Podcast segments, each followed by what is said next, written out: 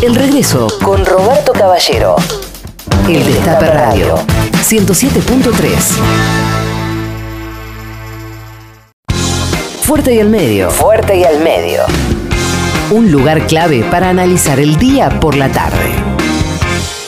El periódico británico Financial Times es uno de los periódicos que baja línea real, ¿no? Hace muchísimos años. Es uno de los voceros del establishment financiero a escala global. Sorprendió a todo el mundo con un editorial que hoy recoge aquí el día de negocios y titula El Financial Times pide redistribución y seguridad laborales.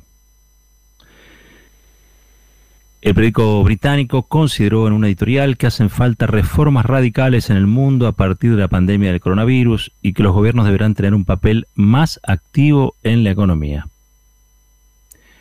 Será necesario poner sobre la mesa reformas radicales que inviertan la dirección política predominante de las últimas cuatro décadas. Los gobiernos tendrán que aceptar un papel más activo en la economía, señaló el periódico, en lo que representó un importante giro respecto a su tradicional visión pro mercado. Agregó, deben ser los servicios públicos como inversiones, que se deben ver los servicios públicos como inversiones en lugar de pasivos, y buscar formas de hacer que los mercados laborales sean menos inseguros. La redistribución volverá a estar en la agenda, los privilegios de los ancianos y ricos en cuestión, las políticas hasta hace poco consideradas excéntricas como los impuestos básicos sobre la renta y la riqueza, tendrán que estar en la mezcla, consideró el Financial Times. Remarcó que se requieren reformas radicales para forjar una sociedad que funcione para todos. Si hay un lado positivo en la pandemia del COVID-19, es que ha inyectado un sentido de unión las sociedades polarizadas, pero el virus y los bloqueos económicos necesarios para combatirlo también arrojan una luz delumbrante sobre las desigualdades existentes e incluso crean otras nuevas. El diario británico que a los países que han permitido la aparición de un mercado regular y precario les resulta particularmente difícil canalizar la ayuda financiera a los trabajadores con un empleo tan inseguro en que libramos la guerra contra el virus beneficia a unos a expensa de otros. Las víctimas del COVID-19 son abrumadoramente viejas, pero las mayores víctimas de los encierros son los jóvenes y activos, a quienes se les pide que suspendan su educación y renuncien a sus preciosos ingresos. Los sacrificios son inevitables, pero cada sociedad debe demostrar cómo ofrecerá restitución a aquellos que soportan la mayor carga de los esfuerzos nacionales. Esto, les decía, lo recoge hoy el BAE Negocios, pero lo toma de una editorial del Financial Times. Y lo que pone allí, este, en, esa, en esa editorial, este diario de negocios, el diario británico de negocios, pro mercado histórico, es algo que venimos diciendo desde este micrófono mejor dicho, desde todos los micrófonos que nos ponen a disposición, que no son muchos. Y es que algo está sucediendo porque la crisis del coronavirus desnuda que el capitalismo no tiene respuesta para todo, que el mercado no tiene respuesta para todo y que es necesario una revisión del papel, el rol del Estado y también, y también que no es menor, una mirada distribucionista de la economía y del cobro de impuestos. Del cobro de impuestos. ¿Mm? Y la verdad que el texto de Asian Times viene muy bien porque justo ahora se empieza a dar un debate aquí de diputados del Frente de Todos, encabezados por Máximo Kirchner, por Carlos Heller, Hugo Yasky tiene también un proyecto de la CTA, pretenden cobrar un impuesto, extraordinario las grandes fortunas del país, en algunos casos a exportadores, en otros a quienes blanquearon el dinero ya por el 2007, en la época del blanqueo de los Macri, Un impuesto que podría ser entre el 1,5 y el 2%, por ejemplo, de los capitales en aquel tiempo exteriorizados. ¿no? El 1,5 o el 2% de impuesto a esos capitales exteriorizados durante el blanqueo de Macri, por ejemplo, podrían dar un presupuesto completo del PAMI. Todo lo que el PAMI gastó el año pasado se podría obtener aplicando el 1,5 o el 2% de impuesto a las grandes, grandísimas por, fortunas, físicas o jurídicas, es decir, personas o empresas, que representan el 1% de la población en la República Argentina. Pero claro, ya salió Clarín, sale La Nación diciendo que esto es una obra del kirchnerismo trasnochado, de los insultadores de empresas, de los estatistas, de los populistas, de los que quieren confiscar todo, que es un avance a la propiedad contra la propiedad privada, eh, que es violatorio de la Constitución. Bueno, dicen toda una serie de cosas que todavía realmente no tienen ningún anclaje porque el proyecto en sí se conoce solo en su aspecto general aspecto particular. Lo único que se puede anticipar a su aspecto particular es que el proyecto que tributa a estas grandes fortunas, a estas grandes riquezas, va a ser transitorio y va, van a ser fondos de asignación específica. Quiere decir esto, que van a estar dedicados, orientados directamente a la construcción de una fábrica, de dos fábricas, de un, hospital o de lo que sea, pero se va a verificar, va a ser, ese dinero va de la recaudación directamente algo que sea verificable, materializable. Es decir, se toman esos fondos exclusivamente para desarrollar, por ejemplo, para dar un, ejemplo simplemente, había una sola fábrica de respiradores en la Argentina. La mayoría de los respiradores importaban. Ahora vemos una crisis como esta, tener fábricas propias de respiradores que puedan abastecer el sistema de salud, un sistema de, salud en expansión, como va a venir luego de esto, y no en ajuste, como sucedió en los últimos años. Entonces capaz que vos cobrás ese impuesto y montás dos fábricas completas para construir, completas para construir respiradores. ¿eh? y pones a hasta la última salita de salud en este país con respiradores.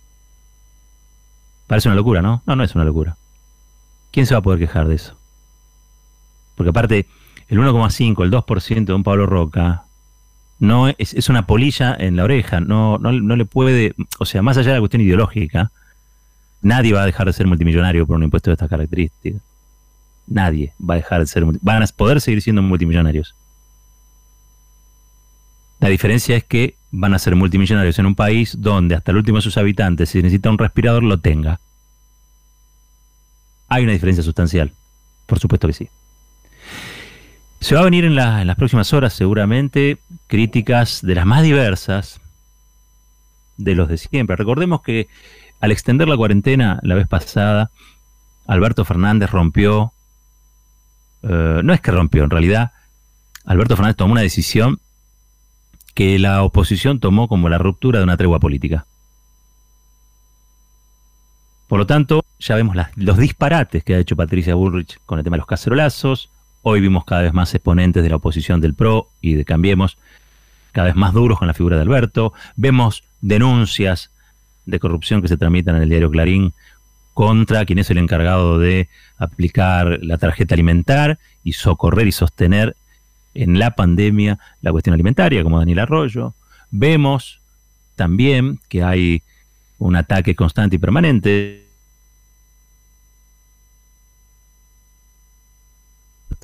La semana negra de Alberto, ¿por qué? Porque fue la semana en la que se peleó con Pablo Roca, entre otras cosas. Entre otras cosas fue la semana en la que Ginés González García osó decir que quizá había que estatizar toda la medicina o las clínicas. Recordarán. Fue una serie de, una, semana que ellos eh, ven como si fueran traspié del gobierno. En realidad, lo que hacen es prepararse para confrontar con el gobierno. ¿Por qué? Porque la etapa que viene, luego la pandemia, es una etapa de distribución de ingresos, como dice el Financial Times. Y toda etapa de distribución de ingresos es una etapa de confrontación, confrontación de intereses de derechos sobre privilegios. Y ellos ya se están preparando para resistir, porque no quieren resignar nada, absolutamente nada. Quieren que el gobierno haga todo sin dinero. Y quieren que si el gobierno tiene que usar dinero que se lo pida a, alguien, al fondo, cuando era con Macri, al fondo, sino que se lo saque a los pobres. El problema que se encuentran es que los pobres y las clases medias ya no tienen más plata para poner. No hay más plata por ahí. Los únicos que hoy pueden poner son aquellos que la tienen, y la tienen en cantidad porque concentraron riqueza en los últimos años. Los Pablo Roca, ¿sí? Los Bulgroni, ¿sí? Los Manieto, ¿sí? Los Pagani, ¿estamos de acuerdo? Los bancos extranjeros, ¿puede ser? ¿O se van a, se van a, se van a ir? ¿O no van a estar más? No hay muchos lugares donde sacar plata. Nadie le presta plata a Argentina gracias a Macri. No se le puede sacar más plata a los pobres y las clases medias. El Financial Times dice que hay que empezar con la distribución y que para eso hay que aplicar rentas altas.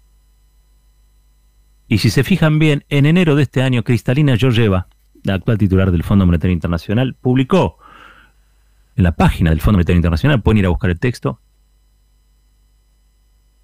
donde dice que es hora de que las altas rentas, es decir, los millonarios, paguen cada vez más impuestos. Lo dice Cristalina Georgieva, la titular del Fondo Monetario Internacional, enero de este año, lo que le valió a Unidas Podemos en España tomarse esos textos de Cristalina Georgieva este, para hacer campaña, todavía estaban ahí constituyendo gobierno. En el año 2017, mientras Macri blanqueaba el dinero evadido, porque recordemos que el blanqueo fue para favorecer a delincuentes tributarios que no pagaron impuestos y que tenían plata en el exterior fuera del sistema y que no la querían exteriorizar. Le creen a Macri, porque Macri estaba desesperado tratando de blanquear el dinero de su familia, de sus amigos y de su propio gobierno, y se consigue exteriorizar algo así como 113 mil millones de dólares, una cosa por el estilo, que no pagaban impuestos. Desde entonces tienen que tributar. Pero pagan una miseria. Pagan lo que se llama el impuesto a los bienes personales, que es el único impuesto a la riqueza que hay. Y se supone que si exteriorizaron 113 mil es porque tienen 400 mil. Pero solo aplicando un tributo el 1,5 o el 2% a, este, a estos que exteriorizaron, ¿sí? su patrimonio, podrían contarse con recursos para lo que dijimos antes, para que en otra situación crítica como la que atraviesa hoy el país, no haga falta de apuro en la emergencia y de urgencia, sin plata en el bolsillo, por ejemplo, ir a sostener en triple turno eh, la fábrica que queda en Córdoba de respiradores. Por ejemplo, nosotros tenemos que construir un país donde esas cosas existan, estén, donde una circunstancia como esta se pueda prever y donde la salud no sea el negocio de unos pocos, sino que sea para la mayoría, que la salud pública exista como tal. ¿Mm? Y me parece que vamos a tener una enorme discusión alrededor de este proyecto, si es que prospera, el proyecto de Máximo Kirchner, Carlos Heller y Wojaski, supongo que se sumará a eso. Porque es discutir quiénes son los dueños de la Argentina. Si los dueños de la Argentina se hacen, se desentienden de la Argentina, entonces ¿de qué son dueños? No entiendo. Es, es difícil a veces entender cómo funciona la élite argentina. Es muy difícil. En realidad, siempre lo digo, no es una élite, es una clase dominante. Domina pero no se constituye en locomotora, en vanguardia de su propia nación. Por el contrario, tiene un espíritu de saqueo.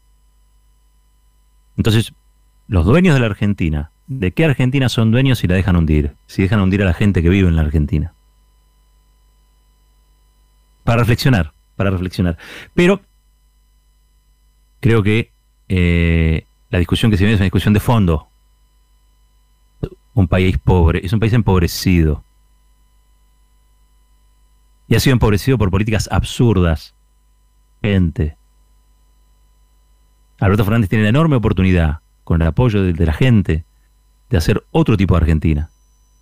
Una Argentina donde los multimillonarios dejen de llorar, porque los que tienen que llorar es los que han perdido todo. En la Argentina hay mucha gente que perdió todo. Entonces el llanto de un multimillonario tiene que valer menos aquí y en la China. No importa lo que diga Majul, no importa lo que diga la Nata, no importa lo que diga Clarín, no importa lo que diga Nación. Y no es un plan antiempresario, ni mucho menos. Ni mucho menos. Es un plan a favor de la Argentina. En esa Argentina donde también viven los empresarios, los hijos de los empresarios, los nietos de esos empresarios. Pero alguien tiene que imaginar a la Argentina con todos adentro.